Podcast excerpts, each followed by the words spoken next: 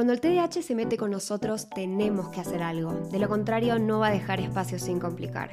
Si te dijeron o crees que tu problema es convivir con el TDAH, sumate a nuestros podcasts. Si bien no hay recetas milagrosas, sí podemos hablar de una vida mejor.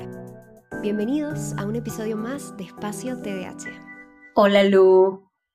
Hola Ma, ¿cómo estás? Bien, cambiando un poco el esquema, porque hoy venía yo a interpelarte, porque me quedé muy, oh choqueada con tu reel, este último que subiste, em, que me, me, volvió años atrás. Me puso Contanos de qué es el reel, porque estamos, no sé en qué parte del futuro estaremos hoy. No, no importa, pero es el reel en donde vos contás por qué te dedicas a hablar tanto del TDA, ¿no? ¿Cómo fue tu historia? ¿Qué te pasó a vos, ¿no? ¿Cómo fue tu, tu lucha un poco, ¿no? Con el tema de, si era reconocido o no por tu papá eh, y cómo manejar esa cosa, ¿no? Esa situación tan difícil en un momento difícil. Pero bueno, nada, quería primero agradecerte porque de nuevo eh, soy, sos muy valiente con todas estas cosas, pero mm, creo que podíamos ayudar y darles una mano a los que están en ese lugar ahora, ¿no? ¿Qué te parece? Sí, de hecho no me gusta que traigas el tema porque no sabes cuántos padres me han escrito padres y madres a lo largo de este, no sé cuánto hace cuánto lo posteé, pero de haber sido un día y un poquito, y recibí una cantidad de mensajes eh, exorbitantes de gente que está en una situación similar, en la que capaz tienen un hijo que tiene TDAH y, no sé, una, o sea, tu pareja no lo acepta eh, y es un obstáculo un poco, ¿no? En el, en, el tratamiento o en que se llegue a algo. Inclusive, a ver, yo en ese reel hablo un poco sobre, y si no lo viste, te cuento en síntesis, eh, mi papá no creía, y creo que al día de hoy no cree en el TDAH, em, y cuando mi mamá le dijo, che, me parece que Luli tiene TDAH, él le dijo, no, Luli no tiene TDAH, es normal, no tiene nada, no sé qué, bla, bla, bla. Em, y bueno, nada, obviamente eso hizo que mi diagnóstico se postergara un montón hasta que mi mamá encontró una manera de que yo llegara a mi diagnóstico solita, cuestión de que mi papá vea que no es una idea que me metió mi mamá ni nada, nada parecido. La historia más detallada la tenés en el primer episodio, pero en síntesis a mí eso me causó mucho dolor, porque yo por un lado tenía a mi mamá que me decía que yo tenía TDAH y yo tomaba una medicación, por el otro lado mi papá prácticamente no me quería dar la medicación eh, y fue muy duro para mí eh, vivir esa realidad. Y creo que, para muchos niños que tienen a sus padres así también es, muy duro y ni me imagino al padre o madre que está impulsando el diagnóstico, ¿no? A ver, primero que, mm, digo, lo primero que me sale es decir, la naturaleza nos pone un hijo y dos padres, ¿sí? O sea, cuando hay uno que dice que no y el otro dice que sí, y eh, la vida de ese niño depende, no, no te bajes, te diría, lo primero que te diría, no te bajes. Eh, yo recuerdo, porque soy bastante apocalíptica, haberle dicho a tu padre, porque de alguna manera era, eh, no, le digo, yo no voy a detenerme, aún si tengo que ir a la corte, aún si tengo que ir a buscar un abogado, aún si voy a ir a buscar un juez, lo que vamos a hacer es bueno para, para Lucía y eso no me va a frenar, ¿sí? Eh, versus el vas a medicarlo sobre mi cadáver. Era una pelea un poco fuerte, pero la idea... Y acá está la influencer de la, medicación prácticamente. Y lo que pasa es que, bueno, más allá de que tu padre es cirujano y estamos muy en las antípodas, cirujano y psiquiatra, ¿no? Pero eh, qué importante es que no tomemos esto como una batalla, sino busquemos la forma de entrar por la puerta, no por la ventana. Yo entiendo que lo que pasó fue mucho, aparte de tus hermanas, sobre todo la que es médica, decía, por favor, por favor, era como lo veía a lo lejos, era muy difícil, pero no, no nos demos por vencidos, ¿sí? Eh, pero no vayamos con todos los misiles, porque esa no va a ser la forma. No, y vos sabés que a mí muchos, una gran mayoría de las personas que me escribió que me dijo, pero vos te seguís hablando con tu papá, eh, porque bueno, yo además de, parte de la historia del TDAH, en ese reeling, porque quise hablar un poco de salud mental en general, porque creo que no, no era solo el TDAH, creo que era salud mental, pues después cuando yo tuve anorexia, mi papá tampoco pudo aceptar eso, a pesar de que estuve no sé cuánto tiempo yendo a, no sé, cuatro médicos por semana, Em, y él al final tampoco eh, dijo, no, vos nunca tuviste nada. Y para mí fue muy duro eso. Y entonces yo entiendo toda la gente que me dice, pero vos tenés relación, te seguís hablando, ¿cómo no lo mandaste a freír churros? Y yo la verdad es que si yo le pido a alguien que me acepte a mí, como yo puedo no aceptarlos a ellos como son. No todo el mundo le sale entenderlo de la salud mental. No a todo el mundo le sale así de fácil. Y por eso yo, si yo hoy pudiera mostrarle a mi papá todo lo que dice, que yo creo que no tiene ni idea de este podcast, no debe ni tener ni idea de, de Instagram ni nada, me encantaría. Me encantaría mostrarle y decirle, papá, mira todo lo que logré, mira todo lo que estoy haciendo y no lo tengo. Entonces, no, traten de no tirarlo por la ventana, traten de, traten de incluirlo sí, o, incluirla. Si esta persona no lo puede aceptar, no, no, lo eliminen o la eliminen completamente de la vida porque sí, porque créanme, si yo les puedo decir algo y les sirve, a mí me hubiera encantado que él fuera parte y lamento que no lo sea. Bueno, pero eh, lo importante es que todavía estás no solamente a tiempo ni en un lugar, hoy en una posición sumamente privilegiada, porque terminaste tu carrera, hiciste muchas cosas en las que él sí te apoyó, para poder eh, encontrar la forma de acercarse. Porque yo digo, lo que tenemos que hacer es acercarnos a qué está pensando, porque cuando vos me decís esto, pienso en la abuela, en la tía, pero siempre pienso en alguien muy poderoso en cuanto a la influencia. A veces es un papá que pone el dinero y dice que no. En, en, ese caso yo podía hacerme cargo o hacer las cosas y, poder hacerlo. Pero ¿qué pasa con esa estructura familiar en donde si es uno de los dos el que sostiene la familia, no permite ese, ese ingreso de dinero para pagar una consulta o un diagnóstico? Entonces, eh, como sabemos que los hospitales públicos también están abarrotados y tienen listas de espera, etcétera, sabemos que es difícil. Entonces, eh, es muy importante saber cómo llegar cuando quien tiene la posibilidad de abrir esa puerta la cierra. Entonces, primero no nos demos por vencidos. Y creo que lo que empezaría no es a convencer a ese otro, sino lo escucharía, le preguntaría. Yo empezaría por preguntarlo. ¿Qué es lo que pensás? ¿Por qué pensás esto? ¿De dónde viene? Contame, compartime, ¿dónde lo leíste? Porque el estigma en salud mental es muy fuerte. Pero eso de hecho no voy a tener un hijo que vaya al psiquiatra, no voy a tener un hijo medicado porque eso habla de mí, es un poco lo que me parece que los limita. Entonces, empecemos preguntando, y, compartiendo información. Yo quiero que leas, yo quiero que veas esto. Y no le dejemos un libro, ¿sí? Porque no van a leer un libro. Pero mostrémosle un pedacito, leámosle ese párrafo, dejemos algo accesible para que escuche.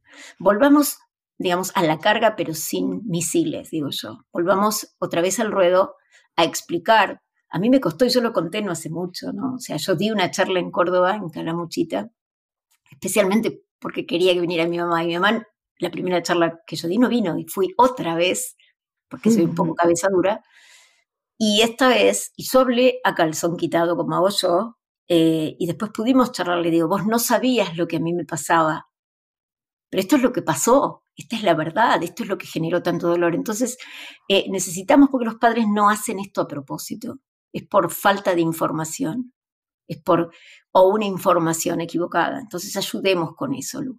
No, yo creo que, a ver, yo cuando cerré el reel y me pareció muy importante hacerlo de esta manera, yo cerré diciendo, yo hoy perdono a mi papá porque entiendo y, soy tolerante en el sentido de que entiendo que no todo el mundo está en la misma página y todos venimos de, historias diferentes, nos criaron en un contexto diferente, capaz en una generación diferente, en una casa que funcionaba de cierta manera, donde capaz no se hablaba de emociones, no se hablaba de salud mental. Seamos conscientes de que cada persona viene con una información eh, que, es el chip que te meten cuando te crían y que todos lo tenemos. Entonces, primero, no, seamos conscientes de que eso existe. Eh, y segundo, hoy doy gracias a haber vivido todas esas experiencias, por más de que obviamente me hicieron un montón de daño, porque hoy eh, me dedico a hablar de salud mental, específicamente de TDAH, y de tratar de darle a padres y responderle a padres que, como el mío, no tuvieron información y que se perdieron el estigma. Y para mí eso es re importante porque la información nos ayuda a decidir. Yo no te estoy, de hecho a mí cuando me hablan padres y me, no sé, mucha gente me habla como, ay, me da terror la medicación. Yo siempre les digo a todos, eh, yo nunca te voy a convencer por la medicación y no te voy a juzgar si vos cuando terminamos esta charla me decís, la verdad es que me parece una estupidez lo que me dijiste, no, no, no le voy a medicar a mi hijo. Me parece perfecto, es una decisión personal, pero yo sí un poco que te voy a juzgar si vos tomas esta decisión sin informarte, porque eso a mí me parece irresponsable. A mí me parece sumamente importante esto, porque aparte las personas tendemos a unirnos y a tener diálogos y a estar charlando con las personas que piensan parecido. Entonces, si yo pienso que esto no sirve, me voy a liar con ese pediatra que dice, déjame de jorobar, medicar a un chico, me voy a sentar con la maestra también que dice, por Dios, medicar a los chicos, medicalización de la infancia. Yo digo, si tu hijo tiene epilepsia y tiene convulsiones y va a ir al aula medicado porque tiene convulsiones. Todo el mundo va a estar pendiente de cómo estuvo, está todo perfecto. ¿Por qué si tiene TDAH no? Porque es invisible, porque ese chico está sufriendo, porque se perdió la clase entera o porque no pudo tener amigos. Entonces digo, es muy importante que como papás seamos responsables porque no es solo lo académico lo que está en juego, es la autoestima, es el desarrollo de sus oportunidades, de imaginarse capaz. Yo digo, cuando vos quisiste estudiar y cuando me llamaste y me dijiste, yo creo que puedo hablar en las Naciones Unidas, yo digo, eso es autoestima. Eso es autoestima. Cuando un chico se anima a soñar en alto porque tiene la posibilidad de pensarse capaz. Entonces, como padres somos los primeros en abrir esa puerta. Y la puerta de la confianza se la damos cuando puede tener un amigo, cuando está muy contento de que acaba de pintar un bosque, aunque lo pintó de azul. ¿Cuál es el problema? Porque se lo vamos a tachar porque no lo pintó de verde. ¿Cuál es el problema? Preguntémosle. Por ahí dice, no, es que a mí me gustaría que fuera azul el bosque. Dejémosle esa libertad y tengamos presente que si no vamos juntos como padres, lo vamos a tener fragmentado a nuestro hijo y eso es lo peor que le puede pasar. Entonces yo no dudo en esto que vos decís, volvería al mismo lugar, volvería a esa cruda pelea de pensar eh, cómo llegar, cómo, cómo hacerlo, ¿no? Cómo nos ayudó el libro eh, de color rosa y de todos los colores. Pero la idea era que vos pudieras salirte de ese discurso, porque estabas involucrada también. Yo no tengo nada, déjame tonterías, porque evidentemente era muy fuerte la influencia. Entonces, me parece que es parte de esto, abrir ese camino, abrir el capítulo de Sos papá, es la otra persona que no cree, bueno, preguntémosle, sentémonos a charlar, busquemos con quién hablar, contame, interesate. ¿Qué te parece? Sí, y me gusta esto que dijiste de escuchar. Em, para mí escuchar es muy importante, especialmente cuando no concordamos con el otro, ¿no? Y escuchar para entender, no para responder. Escuchar para entender. ¿Sí? Hace todas las preguntas que quieras hasta realmente entender cómo es que esta persona piensa de esta manera. Y cuando escuches, escucha eh, pensando en esto que te dije también, ¿no? Cada persona viene con una historia y desde esa historia que tiene juicios, que observa cosas, que interpreta cosas, que asume cosas. Entonces, de nuevo, para mí sería una visión muy limitada escuchar a una persona pensando en, mira, si vos no aceptás la medicación, sos directamente un tonto, porque, o sea, tenemos que escuchar las diferentes versiones de las cosas porque somos todos observadores diferentes y todos nos merecemos tener una observación y ser escuchados. Si no, va a ser muy difícil que conversen. Me parece súper importante, me hace acordar cuando la psicopedagoga del jardín de infantes tuyo dijo esto no existe. Digo, qué importante esto que me estás diciendo, me compartís la información porque así podemos aprender las dos. Yo quiero saber esto que me estás diciendo, dónde está, compartímelo. ¿Sí? O sea, entramos en unas aguas medio complicadas, pero yo te puedo compartir un montón de información, Clara, si querés. Pero podemos compartir información y le podemos preguntar al otro, esto que vos me decís, a mí también me gustaría saber, leer lo que vos leíste, ¿podemos? ¿De dónde viene esa información? Porque muchas veces viene del aire, viene de lo que dijo otro que dijo. Entonces digo, ¿cuál es el fundamento? Yo te puedo explicar la mío del por qué lo veo de esta manera, dónde podemos buscar, por qué no usamos el plural, por qué no leemos, por qué no nos acercamos a ver que este sufrimiento es real, ¿no? Pues por ahí hay muchos tabúes también, no solo de salud mental, si es la medicación, si es la terapia, ¿no? Si el problema es que los papás están separados y todo esto justifica el problema de ese chico, ¿cómo lo vamos a ver? Es cómo nos vamos a sentar con ese niño, ¿no? No, y al final del día también tener en cuenta que ese tema que están teniendo no le puede llegar a este chico, no le puede llegar, porque ese niño sufre un montón. Yo me acuerdo de la contradicción de Un lado era tomar la medicación y el otro lado era vos no tenés esto. Entonces, es muy confuso y a mí, por más de que mi mamá me dio todo lo que yo necesité siempre, que otra persona con quien compartís tiempo, porque es tu papá, te diga que no tenés nada eh, y que, o sea, que realmente refuerce otro punto, te, a mí me hacía sentir fatal, porque yo decía, ah, ok, o sea, que él directamente piensa que yo soy una fracasada, que soy una vaga, que soy una tonta, que a mí me va así en el colegio porque esta es mi capacidad. Em, y fue muy raro para mí y en construir mi autoestima y realmente sentir que yo le tenía que probar a mi papá que yo era algo más, que yo eh, podía darlo todo. Yo sentía que todo el tiempo tenía que buscar que él me aceptara de alguna manera porque no sentía que me aceptara como, como yo era, ¿no? ¿no? No aceptaba que yo tenía un diagnóstico, dos diagnósticos. Mm. Entonces, em, si yo le puedo dar algún mensaje a los padres sería eso, no se olviden que hay un niño en el medio y es un niño que está en etapa de desarrollo total y que si hay lo que se está desarrollando es su personalidad, su autoestima y esas cosas son como los ladrillitos, como, como los cimientos de, de lo que va a ser su adultez y, eso va a ser súper importante. Así que si pueden coincidir en algo, coincidan en que no le llegue a, a, este niño. Y que la información sea una información que puedan compartir de una manera que enriquezca, no que genere carencias, ¿sí? peleas y discusiones, porque me parece súper importante esto, porque cuando un papá tal vez maneja el dinero y esa mamá no tiene cómo hacerlo, se le bloqueó la puerta. Entonces, es, importante que lo compartamos con un médico, con otro, que busquemos hasta que encontremos quien nos escuche y que nos ayude. Que creo que esa es la respuesta, hay que ayudar. Como siempre, eh, me escriben mucho por mensaje directo en Instagram. Si me quieren escribir, quieren mandar a su pareja que no cree en el TH o que tiene dudas o lo que quiera hablar conmigo, yo respondo absolutamente todo. He tenido charlas de 15 minutos con padres, no tengo ningún problema. Me los mandan y charlamos y sacamos dudas y como les dije, no hay ningún juicio emitido desde mi lugar.